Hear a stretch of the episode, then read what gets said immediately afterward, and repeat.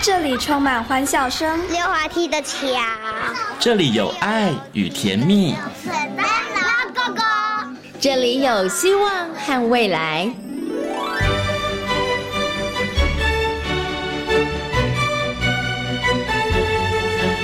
遇见幸福幼儿园，遇见幸福幼儿遇见幸福幼儿，遇见幸福幼儿园。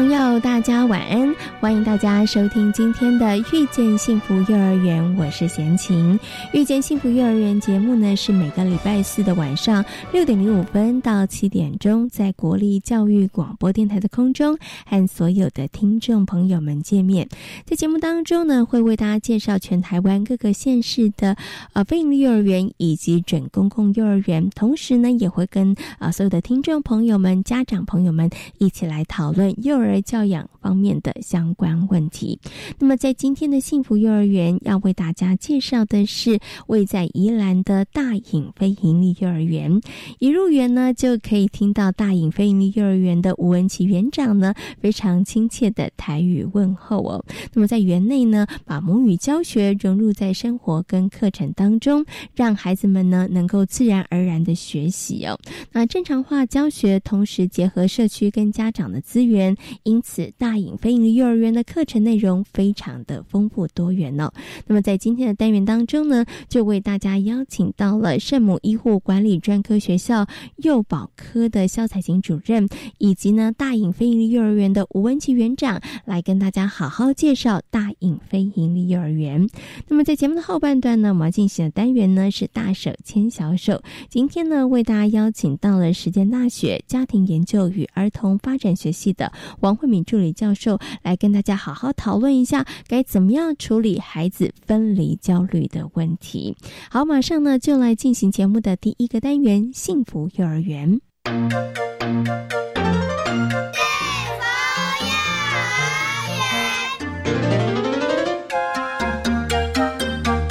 位在宜兰三星大隐国小内的大隐飞鱼幼儿园，目前班级人数七十六位，共有幼幼混龄班级共三班。沉浸式的母语教学是大隐飞鱼幼儿园的特色之一，孩子们不仅从生活中学习母语，也借此拉近了祖孙的关系。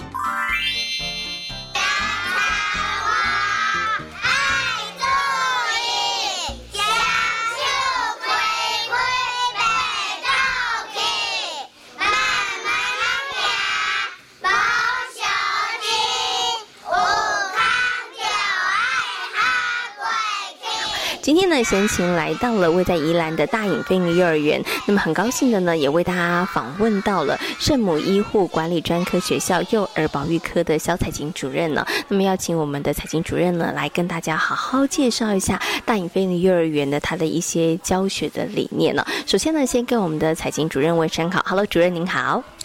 各位听众，大家好，我是圣母专校幼保科的科主任肖彩琴。嗯，好，我想是不是可以先请这个主任先跟大家谈一下这个大隐飞鹰幼儿园它成立的一个呃背景，稍微跟大家做一下说明，好不好？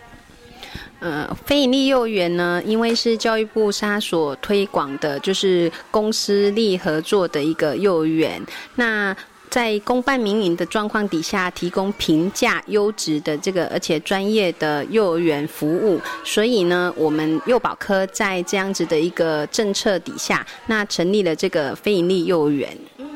对，好。不过，因为我觉得是以学校的这个部分来承接，然后来办这个飞鹰幼儿园呢。其实，我觉得它可能跟其他的机构在承办这个飞鹰幼儿园不太一样。就是可能对于很多幼保课的学生来讲，他们其实等于在学校，他们就会有一个可以呃实习或者是可以接触的一个管道跟机会嘛。其实，我们幼保科的学生。呃，在培育的过程当中，就会有机会到私立的学校去做实习的这个机会。那当然，我们成立了幼儿园之后，我们的学生不仅是实习，还有就业的机会。所以目前我们非营利幼儿园里面就有两位是我们科上的毕业生在这里就业。那当然还有其他的非营利幼儿园里面，也都目前有我们科上的毕业生在就业。对。所以，对于很多这些呃有心要从事幼教工作的同学们来讲，其实对他们来讲，其实就是有一个愿景跟一个努力的目标了哈。好，我想接下来呢，就要请我们的财经主任来跟大家呃来谈一下这个大隐飞鹰幼儿园它的一个教学的理念跟一个方向，好不好？关于幼儿园的教学理念哈，基本上我们是配合幼教法的这个教教保服务的实施，那当然也结合到我们自己母机构定定的这个教保目标，然后来。呃，实施这个教育理念。那当然，在这个教育理念底下，我们希望能够创造的是一群有阳光的小孩。那这些小孩呢，他要结合在地文化以及品格教育，然后能够培养出他们独立、自信、感恩以及尊重这一块大地的一个这个特质。那这是我们在呃设立幼儿园的时候初期就所建立出来的这个教保目标。嗯，对。OK，好。所以刚刚呃。呃，主任有提到了要培育阳光的小孩，所以刚刚您有谈到了，包括了这个对于在地的一个认识、认同，还有品德教育的部分哈。不过，怎么样把您刚刚所提到的那个教育的方向理念落实在课程上面呢？就在地文化的部分哈，我们在课程上其实是在落实的过程当中会结合社区。那就因为我们学校位在大营国小，三星的大营国小里面，那周边都是农业区。那我们在课程上面就会结合农业区以及这个社区的活动，像庙会啦，或是社区有办一些关于这个呃亲子活动的部分，或是文化的推广，那我们就会带小朋友去参加。或者是鼓励家长带小朋友去参加。那除了社区巡礼，就是老师跟小朋友会一起到社区去探查，然后到这个田里面，真正的去跟这个稻田互动。那呃，甚至周边的稻田的主人，他也提供土地，让我们学生亲自、小朋友可以亲自下去栽种。那这个过程都是我们跟社区结合以及在地文化的一环。那关于亲子教育的部分，我们其实会跟社区有办一些，就是呃，像三星乡他们会办一些呃活动。那三星乡的活动，它可能都是结合这些农业、有机农田啊等等的。那我们就会推广家长。然后透过亲子教育的部分带小朋友去参与这些活动，那参与完之后回来，小朋友他们会在言谈之间就提出来说他们有参加什么活动，或者跟家长就会分享他们今天有去田里面看到什么东西，那这些都是他们在接触我们的社区文化以及这一片大地的一个过程，对。好所以其实就主动出击啦，对不对？带着孩子们真的就走出校园，去参与社区所办的非常非常多的活动哦。那刚刚其实啊，主任有提到呢，那其实不止带孩子出去，那也希望借由孩子可以带着家长们，大家一块去参与哦。可是我很好奇，就是在带着孩子出去，这个没有问题，但是要。让家长一起去，家长可能还会有他的工作啊，或者是他觉得说，哎呀，小朋友都已经到了幼儿园了，对不对？我我没有那么多时间，在这个部分上面，幼儿园是不是我们有做了一些什么样子的一些方式，让提升这个家长的参与度，让家长其实呃既可以参加我们幼儿园的活动，其实也可以对他所处的社区多一点认识跟了解。其实我们在幼儿园期呃初期的时候就会有行事历，然后会提供给家长，那家长就会知道我们的一些活动的安排，甚至于参加活动的部分，我们都会事先调查，那让家长可以安排他有空的时间可以来参加。所以其实站在远方这边，我们要善用家长的资源，知道大家长有哪些资源就不要客气。然后在每个学期初呢，其实我们就先告诉大家我们预计要进行的活动，然后鼓励大。家可以来参与这样的活动，哈，好，我想最后呢，想请这个财经主任跟大家分享，就是呢，刚刚有提到了大影飞鹰幼儿园，它其实在这个课程的部分上面，其实着重社区啊，还有这个在地的文化，其实是非常非常高的。那么在推动这样的课程之呃之后，或者是实际也参与社区的活动之后，哎，发现孩子们对于真的所处的家乡，对于社区，是不是真的有一些不一样的感觉了？甚至连家庭里面的家长们、长辈们，他们其实也会有一些影响呢。其实这个部分哈，从家长的参与里面也可以看出来哈。其实我们的孩子有很多都是住在周边的，那孩子他们在走进社区之后，他们就会跟社区的人民互动，然后会跟他们打招呼。那进进出出的过程当中，就会跟这些家长有一些互动的连结。那孩子就会自自然而然的去介绍这个是哪一个小朋友的家长啊，然后走到哪一个地方，他就说这是谁的家，嗯，然后走到哪一块田，他会说这是谁的爸爸 在种的田，这样好。那因为我自己本身有两个小孩在幼儿园里面，那我的孩子每天接送的过程当中，其实我住在罗东。但是我的孩子会告诉我，那一间房子是谁住在那里？那是谁家啊？这个是谁家？那也就是说，他们在这个马路上面，他就会把他们所探寻到的知识就运用出来。那他也会告诉我说，这一条路走过去可以看到什么？嗯，那这是他对于这个在这个地方的社区的一个了解。嗯，那他们自然而然就会在生活当中跟家长有互动，然后会去对话。那这都可以增进家长们之间的一个。亲子的互动关系。好，我们常常听到一句话叫“敦亲睦邻”。你不知道敦亲睦邻怎么做？看看小朋友，看看这个幼儿园推动的课程，你就知道这就是敦亲睦邻，对不对？你知道左右邻居住的什么样的人？那你对于左右邻居他们可能生活的形态、他的工作、他擅长什么，可能你也可以因此而了解，对不对？哈，好，那今天呢也非常谢谢呢肖彩琴主任跟大家所做的精彩的分享，非常谢谢主任，谢谢您，谢谢。谢谢大家，谢谢。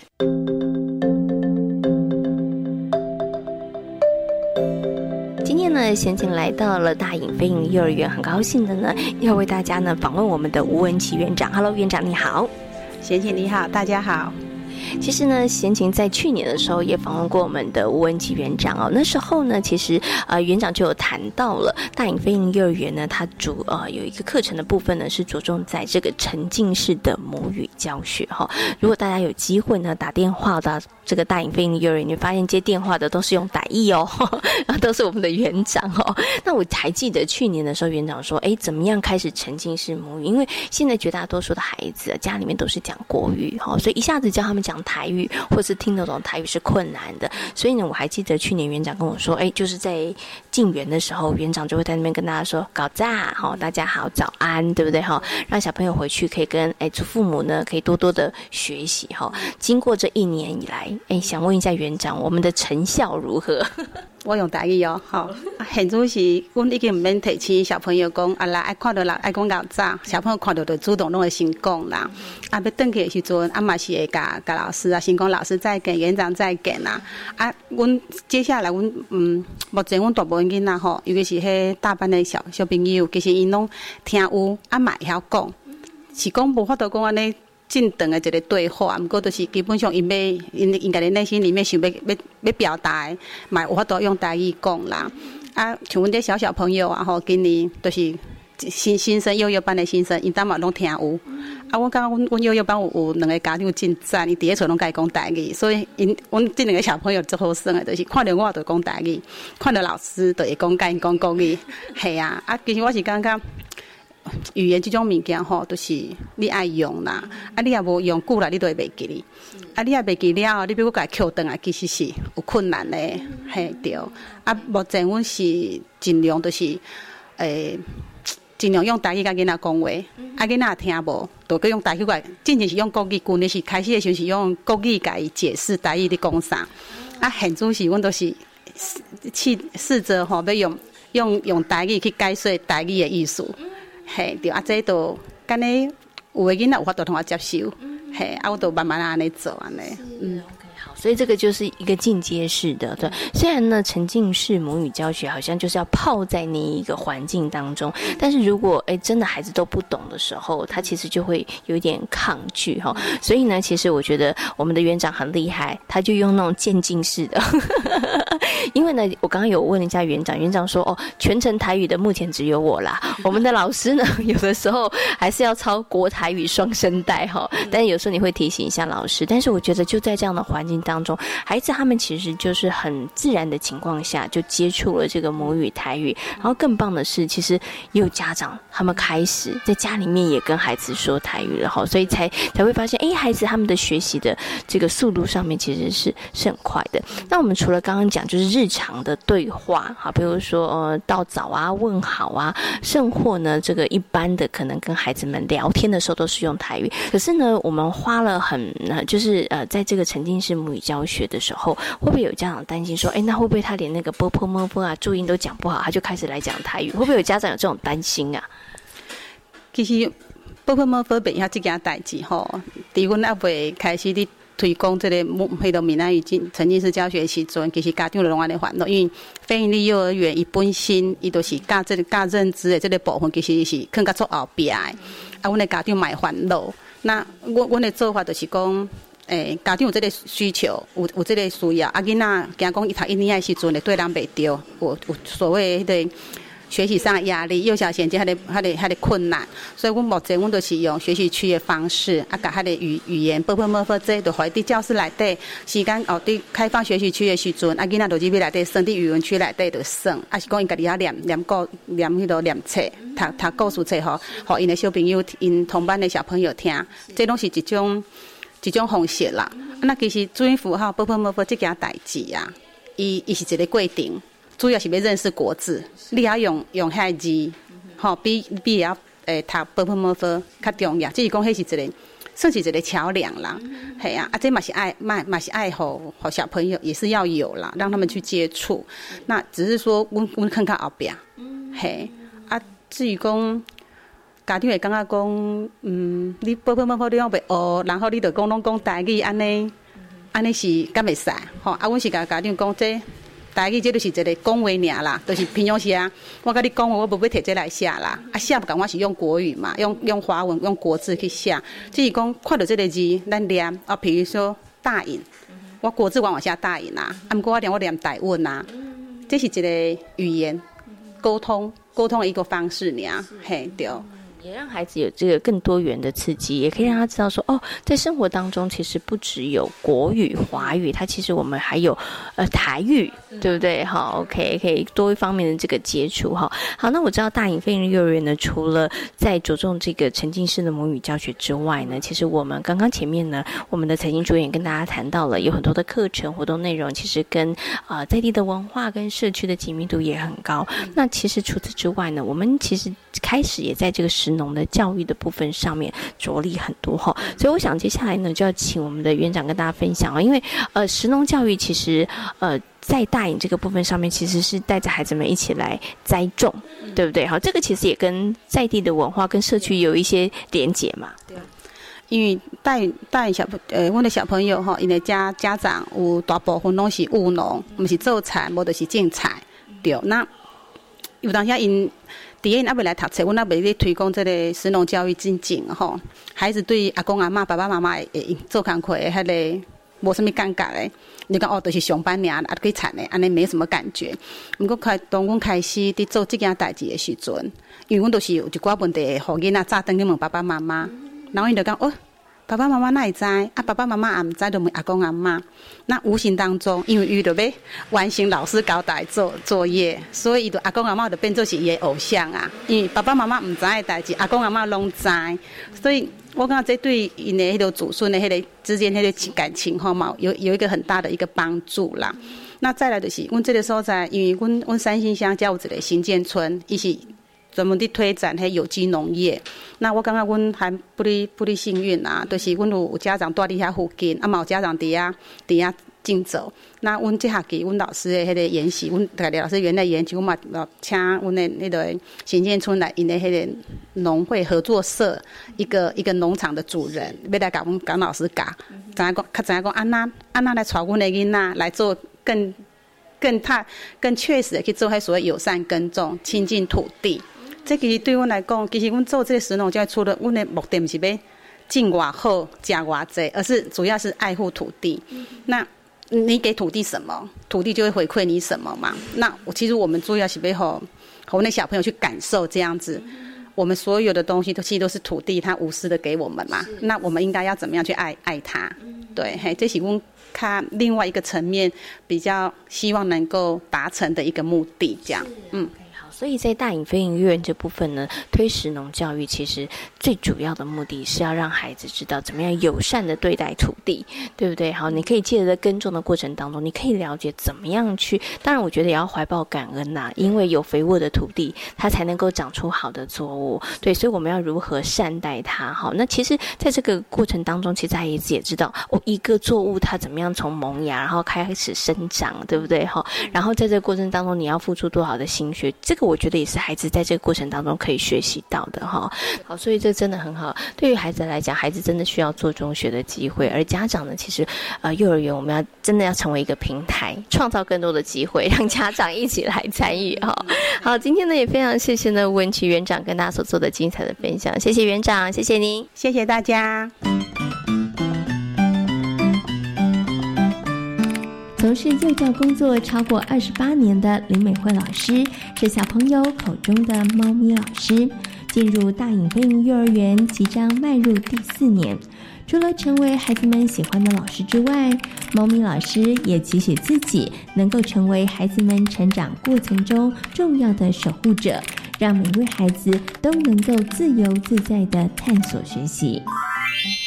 呃，要怎么讲？因为我希望成为一个就是小朋友会很喜欢的一个老师这样子，然后希望就是呃呃，我我自己在想，因为因因为在呃我自己在带孩子的过程中，就会鼓励孩子，他们希望他们是成为一个很自主的孩子，对，独立自主。然后就是在过程中，就是我觉得我要做的事情，就是真的就是陪伴啊。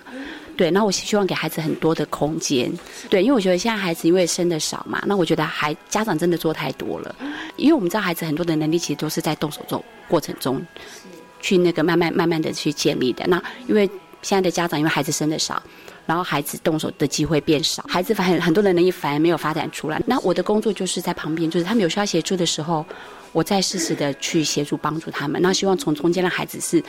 呃。就是他们可以很独立的去完成很多的事情。呃，猫咪老师呢，其实从事幼教工作这么长的时间哈，那么来到大隐非盈利幼儿园，其实也有三年的时间了。那之前呢，您也有还蛮长的时间，其实都在私立的园所服务哈。那从私立的园所到进入非盈利幼儿园哈，对于您来讲哈，其实呃有没有一些比较特别的感受？包括了整个可能对于老师的一个薪资福利的待遇，还有教孩子的这个教学上面，是不是感受上很不一样呢？因为之前在私立嘛，那我觉得，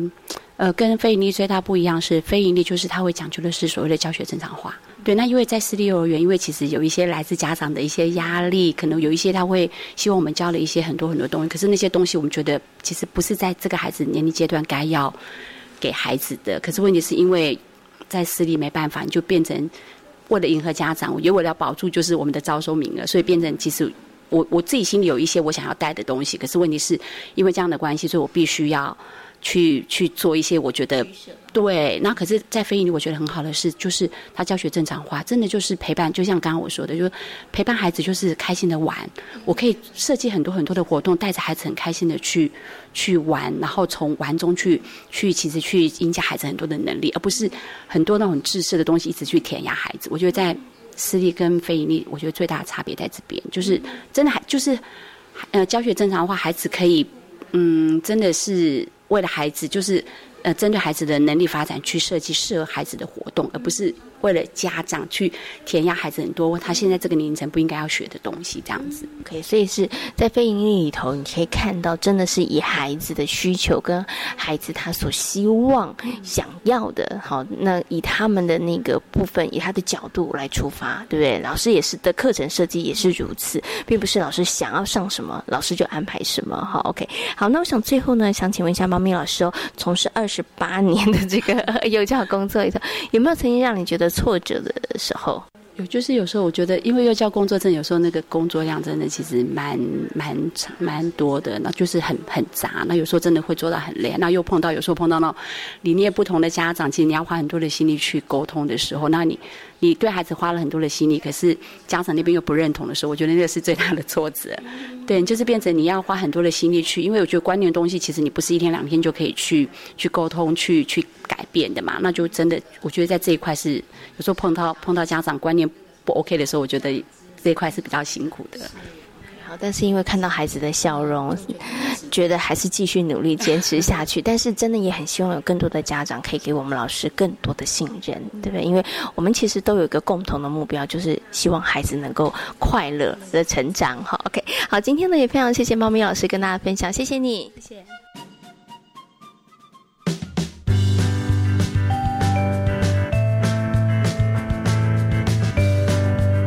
教育电台五十九岁喽！Open your mind，就爱教育电台，在空中陪伴您一起成长，度过幸福的每一天。让我们一起欢庆五九，长长久久。就教育电台生日快乐！生日愉悦！卡巴伊达苏里马丹，祝教育电台生日快乐！สุขสันต์วันเกิดค่ะ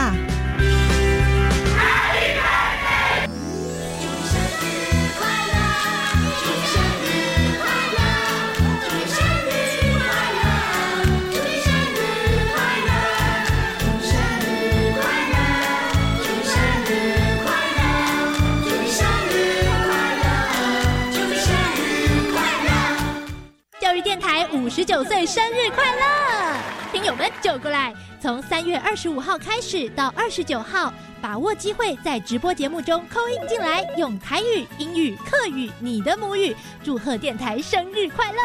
或在粉丝专业以及赖官方账号留言，就有机会得到礼券或是卖宝小礼物哦！赶快加入抢好康喽！就爱教育电台，大声说出来！详情请上教育电台官网查询。大家好，我们是台湾弦乐团，我们都在教育广播电台。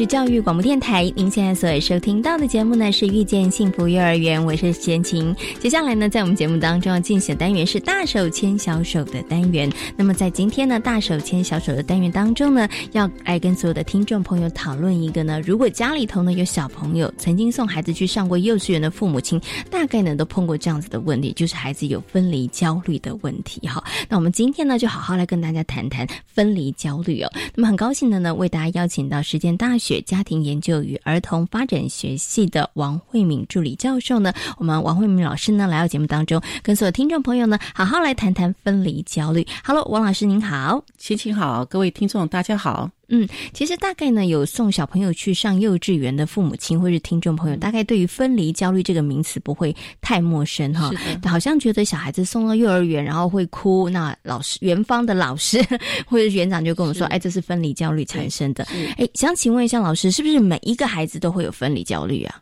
啊，可以说基本上来讲的话，大部分的孩子都会有。嗯哼，好，那当然有的孩子喝油漆也好，对环境的那个变化知觉比较比较没有那么敏感的孩子，有的孩子就很快就适呃适应了。那或者是说他他在呃上学之前呢，他可能历经了保姆啦，啊，或者是家里的人很多啦，有时候这个人带那个人带，他的那个依附的对象哈，主要照顾者有很多人是啊，所以他就不会说呃，因为换了环境，然后就会呃有这样很焦虑的这样一个反应，嗯啊，所以呃还是看孩子的因因人而异，可是大部分如果是呃比较单一的啊。照顾者在照顾的孩子，他离开家里到学校。大部分还是会有分离焦虑的情形，嗯那有的会长一点，有的会短一点，还是会因人而异。嗯，OK，所以呢，绝大多数的孩子可能都有分离焦虑。好，那老师刚有提到了有几种状况的孩子，你会发现，哎，他好像环境的适应状况很好，没有什么太呃明显的一些呃情况发生哈，包括了他自己的本身的个性啊，包括他可能哎就是好几个呃地方换来换去的，保姆家啦，哈，奶奶家啦，婆婆家啦，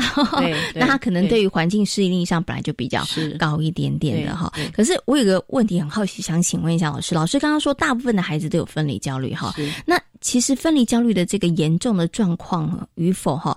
现在二十一世纪，可能我们跟二十年前、三十年前相比的话，它是变得比较严重，还是它现在其实孩子们一样有分离焦虑，但是显现的状况没有那么严重？好，基本上分离焦虑哈，它是呃妈妈跟孩子哈。呃，从如果说我们讲那个几代关系哈，啊，刚开始的时候几代是相连在一起的。那我们讲说，基本上来讲，不管是生理上或者心理上，是有一种共生的关系。那随着孩子慢慢逐渐长大，好，那他就会往外去探索，所以他要脱离妈妈，然后呃分离，好到那个个体独立，这是一个必经的过程。嗯哼，好，所以我们讲到说，呃，这是在呃。追求个人自我发展的一个一个历程，必经之路，对一个历程。那可是我们讲到说，呃，有的孩子呢，呃，他可能适应的很快，嗯，好，那这样的一个反应，哈，情绪反应不是很明显。那有些孩子呢，他可能呃会有反应，可是就小哭哭一下，嗯，好。那有的孩子呢？呃，有反应，那反应的强度很强，可能哭很久，哭两两个小时，对对，甚至从开学一直哭到哈。如果说 呃九月开学，有的时候哭到十月，哈，十月十月底哭的两个月，哈，是甚至有更久。那那有的孩子甚至那个呃那个反应的强度更强，他不只是哭，甚至是。在地上打滚，或者是呃拉着妈妈的腿，是 追着找妈妈，追着哈，或者是扒着哈，不愿意放手哈，所以所以我们可以看到，就是说哈，那个所谓分离分离焦虑，它其实就是。呃，孩子在独立的过程当中的一个情绪跟行为的反应，嗯，那只是说有的有的比较轻，那有的会比较严重一点，甚至会影响到他后面呃的人际或者是他的学习。嗯，OK，所以其实每一个孩子就算都有分离焦虑，但是呢情况状况不一啦。那刚刚老师有稍微跟大家细讲了一下，就是哎，可能孩子会有哪一些状况？可能有的就是掉几滴眼泪，有的呢可能是嚎啕大哭，有的呢可能是哎一两个小时就好了，有。呃，或者是两三天就好了，有的可能可以持续一个月、两个月的时间哈。可是我很好奇，想请问一下老师，就是啊，现在大家觉得好像现在孩子可能他们接触的环境的事物也比较多了哈，以前可能比较啊单纯一点点。那会不会现在孩子他们的分离焦虑会好一点？还是其实现在孩子的分离焦虑比起以前的孩子来讲，其实比较严重？哎，其实还是要看情况嘞。以前，以前在大家庭的小孩哈，那因为他人际互动也比较多，嗯哼，那这个人呢，那个人带哈，那个我们讲说主要的照顾者人数呃对象很多，好，所以所以在适应上有时候就呃比较容易吗？比较呃。其实我还是觉得，就是说还是要看个别差异。那现在如果说孩子是以小家庭为主的孩子，那他在主要照顾者可能就是很比较比较少，嗯啊，比如说在家里边是妈妈或者是保姆，或者是平常是爷爷奶奶，所以那个主要照顾者是有限。那再加上就是说，其实这牵涉到就是说父母怎么跟孩子来处理，呃，在分离之前的一个这样。双方建立一个安全感的的关系，互相信赖的关系，这个反而是比较重要的影影响因素。嗯，对，就是如果说呃，孩子跟父母亲的这个安全感，彼此之间安全感，他建立的是好的，好的，那分离焦虑的时间，他可能就会比较短。比较快，容易度过。对对，OK。可是讲到这边，大家就好奇说，那到底怎么样建立这个孩子跟呃父母之间的安全感？大家想说，我我我们有啊，该吃的、该喝的、该照顾的，哭的时候拍拍，其实都有啊。难难道还需要再特别再做些什么吗？对，其实孩子他呃，我们谈分离焦虑哈，或者是呃陌生情境的焦虑，大概从六个月开始。那一直到一岁、两岁，有的甚至到三岁，哈。那呃，对孩子来讲的话，比如说我们刚刚讲他他在小的时候，比较小的时候，比如说呃，他对所谓的没有所谓物体恒存概念，嗯，好，就是说，比如说妈妈去上厕所，他在门外，他已经一直拍，一直拍，一直拍，他一定要看到妈妈，嗯，就眼眼见为是为凭，没有看到他就觉得消失了，消失他就会很害怕，很害怕。所以，如果妈妈啊，比如说就把他丢着，然后自己跑去上厕所，自己跑去做什么事情，可能孩子会觉得妈妈就不见了，是好，而且是好久啊，是很久。所以他常常他可能会觉得说，呃，你怎么常常就不见了？哈。那或者是说，你说一下下怎么很久很久？是对孩子来讲，他都觉得那个是一个世纪久的事情啊。对，所以如果说他在呃上小学之前，孩子经常有那个经验，就是说你把我丢着就跑掉了，嗯，好，或者是你跟我说一下下，可是都好久，嗯，哦，或者是说呃，你你就是黄牛，哈，就说说话不算话，对，或者是趁我在睡觉的时候你就偷溜走了，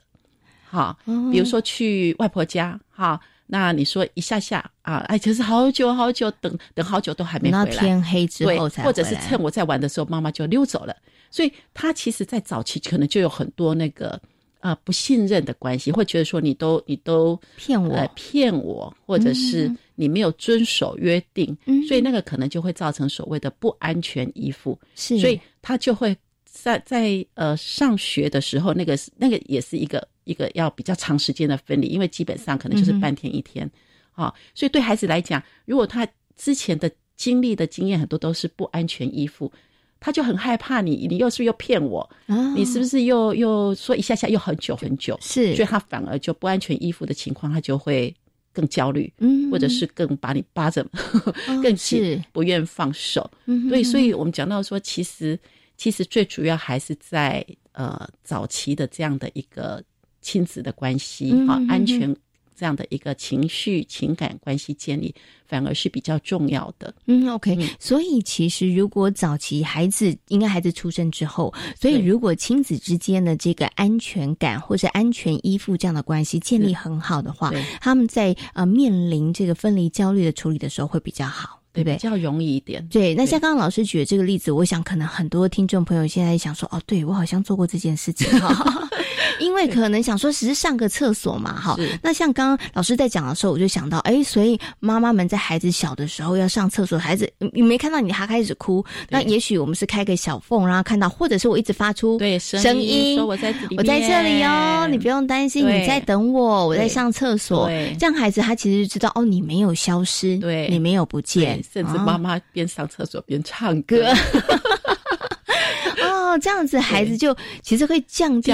孩子的那个哦，妈妈消失了，他不见了那个焦虑的感觉，恒存，因为他觉得看不见会消失，嗯，他不知道看不见不等同。不见就是没了，有是是是。是，OK。所以建立亲子的这个安全依附，我发现父母亲在他从很多小小的细细节开始做起。你答应孩子的事情，那你可能就要做到。对，然后那个时间一下下，你不可以借机就溜走了，明天再回来。哈，他有过一次两次的经验，他其实对于那个就等于是他产生很大的恐惧了。对对对，OK，就已经是不信任关系了。是是，那所以老师，如果这个安全依附的关系处理建立的不是很好，他可能在进入幼儿园的时候，在分离焦虑上面，他会出现的状况可能就会比较剧烈一点了，对不对？然后强度强，时间更长。是，那这个我就想要请问一下老师了，因为我们有听过小孩子那个入园的时候，分离焦虑处处理的时间有短有长，然后实在是很难有一个标准。有的孩子可能两三天，有的孩子可能一个月、两个月，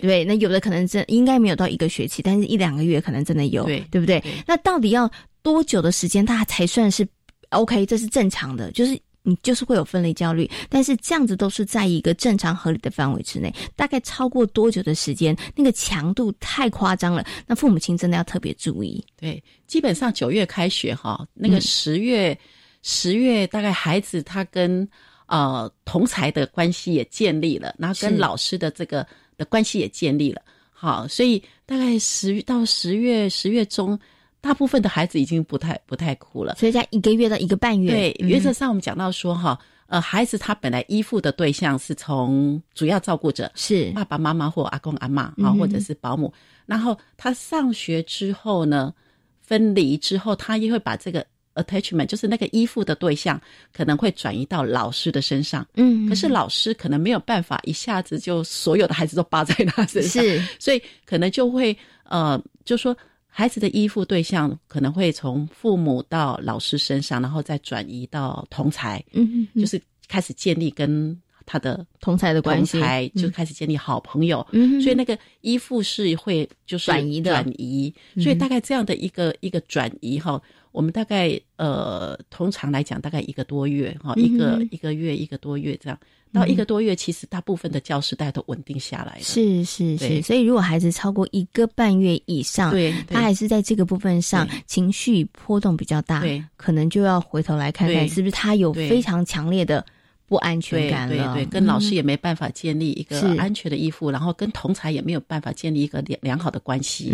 哎，这可能都是要特别注意了。可是老师，如果以我们刚刚讲这样的状况的话，父母亲该怎么处理？也有父母亲想说，那你你真的好像不能适应嘛？哈，你好像真的在这个部分表现的强度很强，那是不是我们就先不要上幼儿园，我们先回家，对不对？哈，等到你可能再过个半年、一年的时间、几个月的时间，再把你送去幼儿园。如果遇到这个孩子，他真的就是在那个不安全感上，在那个依附关系上面的，哦，可能转移不是很顺利的时候，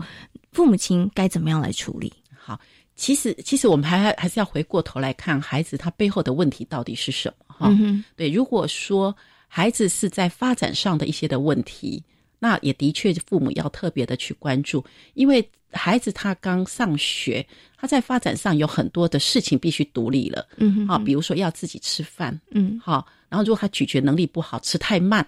啊。那他会觉得，诶，人家都挫折感，对，有挫折感，嗯，或者是上厕所，因为像尤其是刚上学，有像幼幼班，哈，幼幼班，呃，他上学很多孩子都还包着尿布，嗯，好，那可是逐渐逐渐。大大部分的孩子都已经不包尿布，他要学习独立上厕所，是，所以那个自理能力就很重要。嗯，啊，那还有就是语言表达，嗯哼，啊，他因为两幼幼班的孩子语言表达也还在学习发展当中，所以如果家长发现到说，基本上孩子他很多方面的准备都还没有准备好，嗯，那可能回过头来要想，那是不是有点真的是，呃，在他好像硬把他推出去，因为因为基本上。他呃自理能力好部分比较弱，所以可能家长可能会回过头来就是怎么来帮助孩子这一块。嗯，好，那接下来就是说，如果孩子呃他这样的一个分离焦虑是因为心理的因素，嗯，那因为心理因素可能会包括哈呃，比如说比如说呃有些孩子是因为家里有新生儿，嗯，好，然后他上学他更焦虑。然后有时候他会有退化的行为，是那退化行为，他可能就是比如说开始呃吸手指头啦，那本来不不不不会尿裤子，就开始尿裤子啦。好，那他可能会想要用这些的方式来吸引大人的眼光，对，吸引大人用退化的行为。所以如果他是如果家长发现他是用退化行为来呃获得呃父母的关注，然后让他可以就就回到家里，嗯，好，那可能。可能这个部分，可能家长可能要特别注意，就是说，是不是对他的关注是因为生了 baby 之后，对，因为很多很多家长都是因为生了小的，然后刚就是大的就要去上学了，对，所以可能就要特别注意是不是这个部分的心理因素。嗯，好，那除此之外，哈，当然就是说，还有包括就是，嗯，孩子也有一些抽象的概念，比如说对时间的概念也还没有具备。好，时间概念，因为他也不太知道，就是说，呃，因为有时候爸妈妈妈跟他说，呃，就你你你放学，妈妈去接你。可是对他讲，放学那个是到底那个是很抽象的，所以可能放学会包括什么？早上来玩游戏，吃个点心，然后再玩个游戏，然后再吃个饭，吃个饭再睡个觉。啊，如果是半天的话，可能睡个觉，然后起床，啊，回家，啊，或者是就吃完饭回家。那全天的话，可能还要历经很长很长很长，所以他对时间概念还没有具备，所以对他来讲那个就很焦虑。嗯，所以就说他要面对陌生的环境、陌生的老师。陌生的同学，那个焦虑感就会很大。嗯，所以也就是说，其实其实是不是孩子有焦虑就马上要带回，就把他带回来？其实刚刚就是我觉得父母还是要去做一些的呃一些的了解。嗯，好，是因为发展不足、自理能力不好，还是一些心理的因素，还是他认知能力各方面还没具备？是，对，因为有时候有时候孩子他也是会用某一些的方式来。呃，来逃避，孩子也是很聪明的，对，很聪明。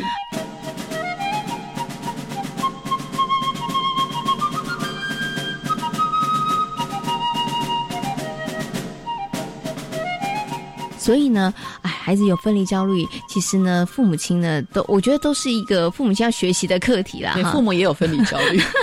对，父母亲也要好好来处理一下，对不对？哈，好，那我想呢，最后要请问一下这个王老师，就是我们都知道，绝大多数的人了，父母也有分离焦虑，孩子也有分离焦虑，对不对？那面对孩子真的要去上学这件事情，双方我觉得我们都可以做什么样的准备？父母亲该做什么样的准备？那怎么样帮孩子减低这个分离焦虑？然后两个部分上面可以怎么样来做呢？好。那除了我们刚刚讲的哈，就是呃，跟孩子还是要先建建立安全的依附关系。嗯哼，好，就是当孩子有需要的时候，哈，你能够适度的呃给予支持，好，然后一个一个我们讲说 social support，好，让他呃知道那个。爸爸妈妈或者是家的那个就是一个安全堡垒，是好。那我在外面难过了、受伤，那个就是我一个很很很好的一个一个避风港。好，所以安全堡垒的这样的一个关系建立很重要。然后接下来安全堡垒之后要记得，就是说他还是要必须要往外踏出去。嗯，那往外踏出去的时候，我们怎么来协助他？嗯，好。那其实有很多的 people 哈，像呃，我举一些例子哈，比如说我们在呃。呃，有时候我们就会有一些呃，这幼幼儿园老师常会用的啊，那个带一些的那个慰藉物啊，哈，比如说他家里边最爱的小熊啦，哦，小贝贝啦，或者是妈妈的那个呃家人的照片啊。可是可是有的会说啊，看到妈妈更哭的更大声啊。那有的有的也很好玩，有的有的家长就会什么呃。就把什么东西，然后叫小孩你先帮我保护，对，然后呃，对，那那个呃，我晚点来接你，晚点来接你的时候，你再还我，好，那或者是见物思人呐，哈，那个妈妈的发夹啦，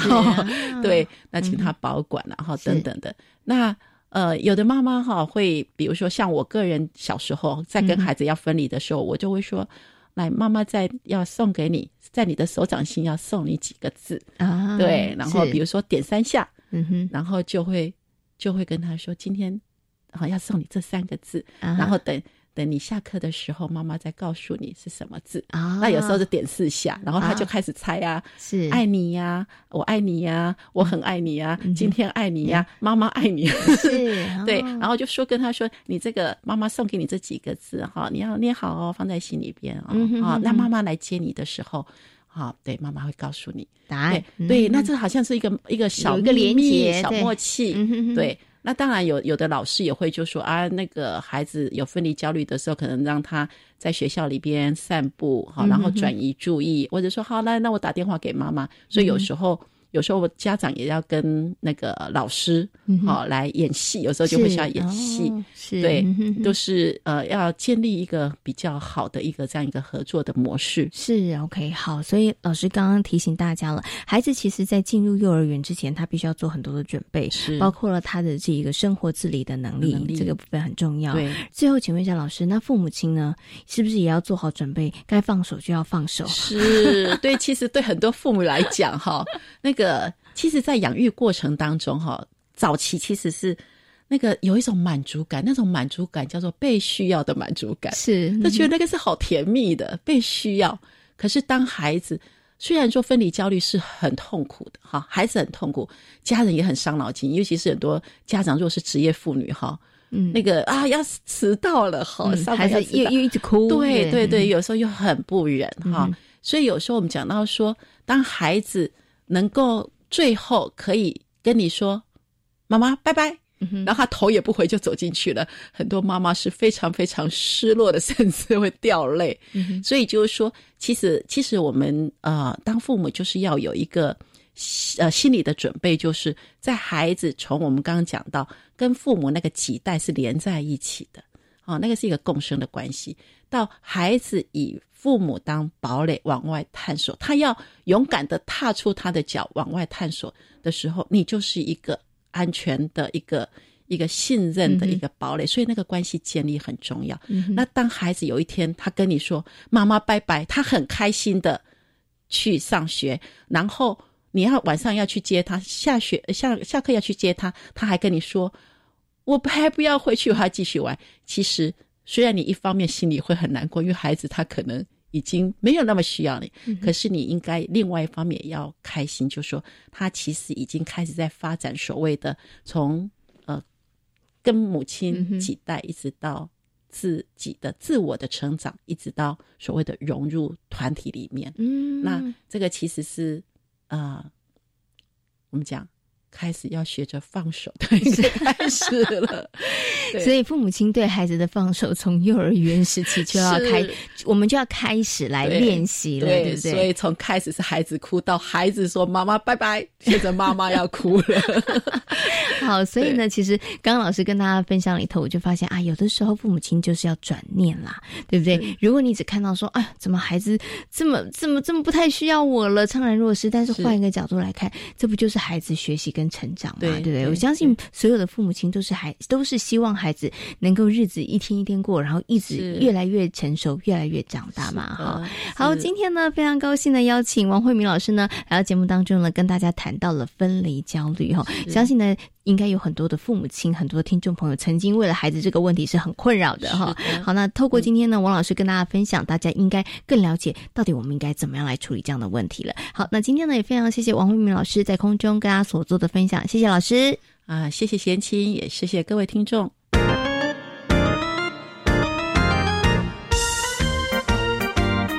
这里是教育广播电台，您现在所收听到的节目呢是遇见幸福幼儿园，我是贤琴。接下来呢要进行节目的最后一个单元学习 online。今天呢为大家邀请到了私立迪士尼幼儿园的林静慧园长来跟大家分享他们一个精彩的教案哦。而这精彩的教案呢是从一趟搭火车的经验作为起点的。当孩子们的学习跟生活结合在一起的时候，不仅能够让让孩子们的动机源源不绝的涌现，同时呢，也可能充满了无限的创意哦。那么接下来呢，我们就来听听看林静慧园长跟大家的分享。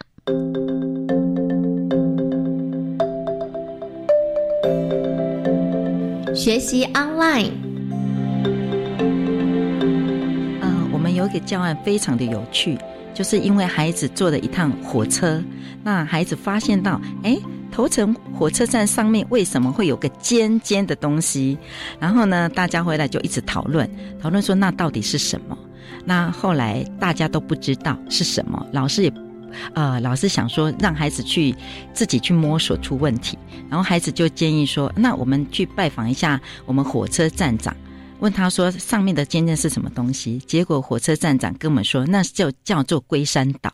那上面是代表我们头城的地标，就龟山岛。那后来孩子又问了，为什么有龟山岛？